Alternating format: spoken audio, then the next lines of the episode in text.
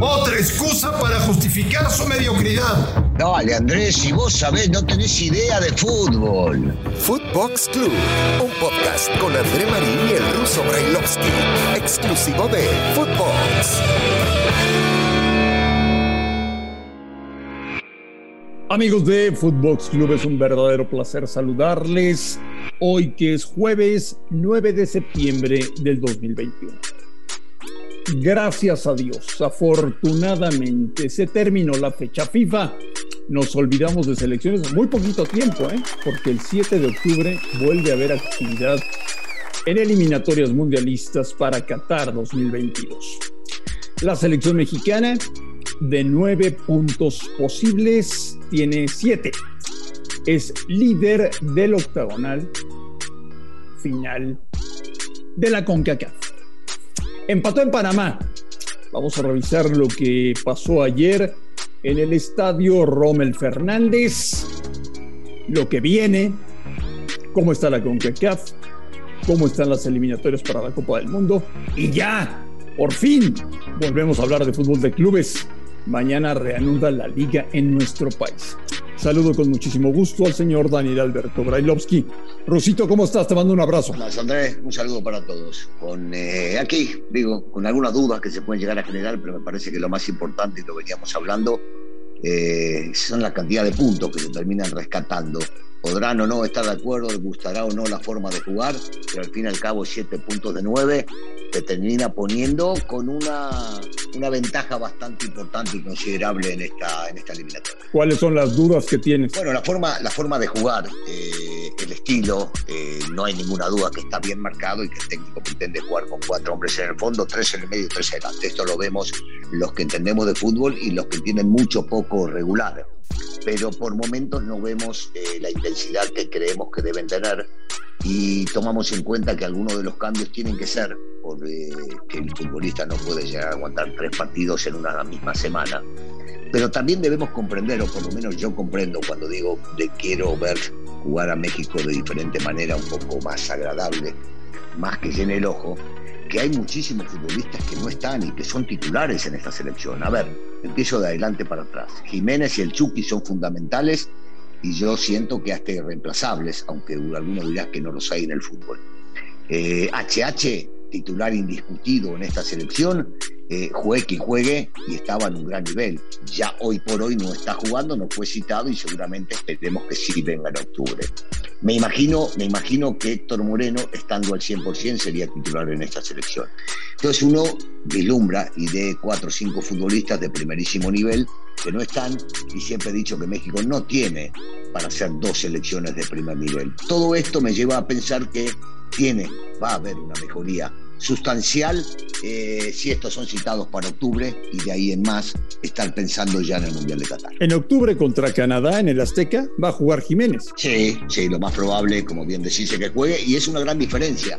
Eh, sabemos primero porque le encanta al técnico, porque estaba adaptado, porque estaba crecido, porque demostraba tener muchísima capacidad para, para manejar los tiempos, los partidos, es un muy buen definidor y yo creo que hoy por hoy sigue siendo el máximo referente como centro delantero de esta selección y ya está jugando para cuando tenga que venir, seguramente tendrá seis o siete partidos en primera división en un fútbol competitivo como el inglés y seguramente estará, estará para, para jugar al cielo. Quien, quien dudaba, Russo, de la selección mexicana por lo que sucedió en el verano, perdiendo la Nations League, perdiendo la Copa de Oro, sin jugar bien al fútbol, etcétera, etcétera. Todo lo que pasó, todo lo que le quitó un poco de crédito a Martino.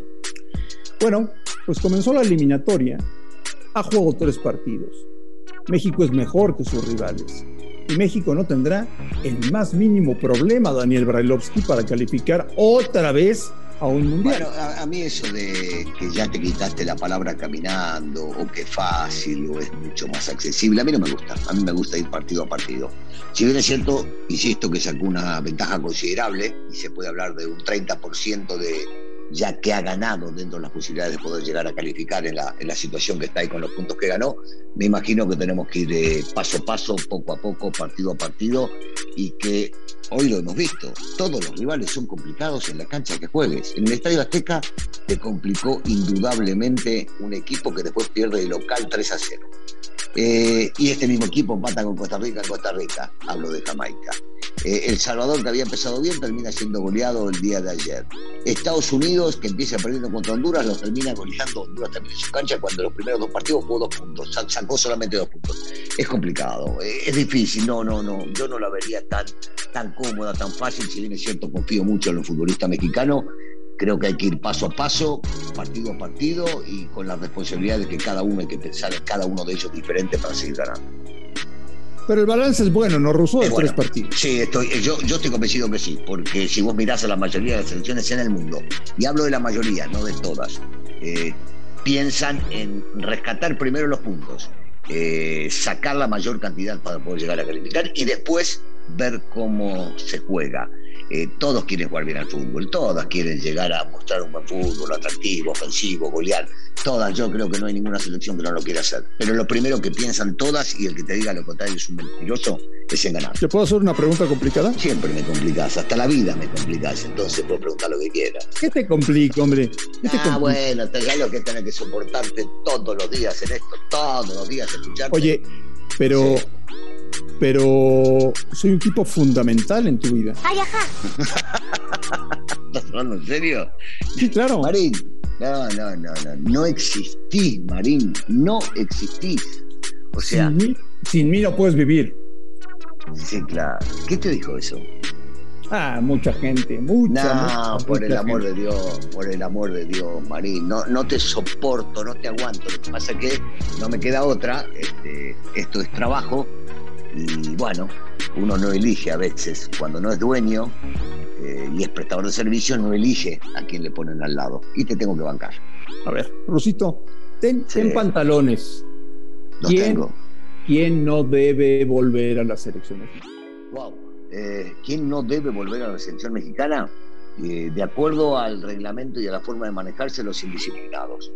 Aunque yo creo, siempre he dicho lo mismo que Chicharito tenía un lugar en la selección, que Salcedo tiene o tenía un lugar en la selección, que Vela tenía o tiene un lugar en la selección, y por H o por B los tres no, no están ni estarán. Yo creo que el tema disciplinario es eh, sumamente importante en cualquier selección y lo estamos viendo. El ambiente que vimos dentro de esta misma selección, hablo fuera de la cancha, difícilmente lo hemos visto en muchas, viendo a todo el grupo unido.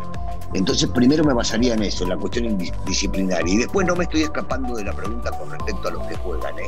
Yo siento que tres partidos de eliminatoria no son suficientes para medir quiénes pueden estar y quiénes no.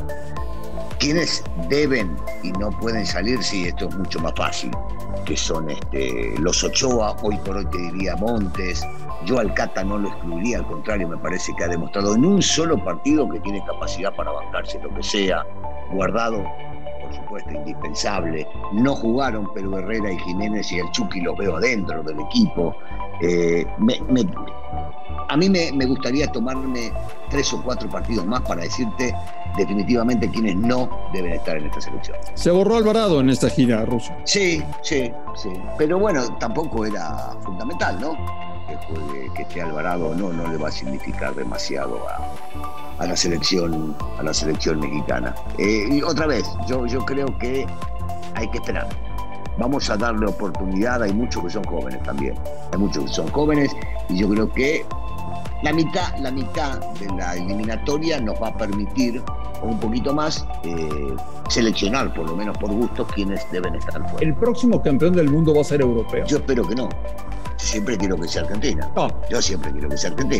Pero, eh, pero, pero, pero, ¿crees que sí? No, no, no, no. Bueno, competir, competir contra Francia eh, se hace muy difícil. Lo que está haciendo Italia con, con Mancini es algo impresionante. Eh, pero yo nunca descartaría, nunca eh, descartaría a Brasil. en realidad no, lo sé, no, no lo veo. siempre está mucho más cerca el europeo, siempre. Bueno, pues gracias a Dios, Russo, nos olvidamos de fecha FIFA. no, es que a mí me preocupan los jugadores. La selección ya volvió a México los jugadores en este momento estarán desesperados buscando la manera de llegar a sus respectivas ciudades para reportar lo más pronto posible con sus entrenadores. Hay partidos de liga mañana viernes, el sábado, el domingo, los que tuvieron que viajar a Europa. O sea, está muy pesado esto. Yo, yo no sé de los que ayer estuvieron en Panamá, Daniel, cuántos tendrán actividad el fin de semana con sus clubes es que sería una locura pensar que, por ejemplo, los que llegan hoy jueguen mañana. Eso sería una tontería. Eh, posiblemente el sábado alguno que otro pueda llegar a estar eh, dentro del plantel y el domingo un poco mejor por, la, por las circunstancias de que descansan un poco más. Eh, me preguntaría aún más qué pasaría, qué pasaría con los futbolistas que vienen de Sudamérica, que hay muchos, porque estos recién juegan el día de hoy y estarían regresando como muy temprano el día de mañana. Que le toca jugar mañana no puede, que le toca jugar el sábado es lo difícil. El domingo en una de esas pueden llegar a, arrancar. O sea, nos espera una mala jornada de liga. No, yo espero que no, yo espero que sea muy buena. Tú siempre. Yo espero que sea muy buena. Tú siempre optimista. Eh, siempre, siempre. Crucito, de la jornada platicamos mañana viernes. ¿Te parece bien? Me parece bárbaro. Te mando un gran abrazo y que tengas un gran día. Igualmente para todos. Un abrazo grande. A nombre de Daniel Alberto Brailovsky y de André Marín, esto fue Footbox Club. Gracias por escucharnos. Un fuerte abrazo y estamos en contacto el día de mañana. Footbox Club con André Marín y el ruso Brailovsky, podcast exclusivo de Footbox.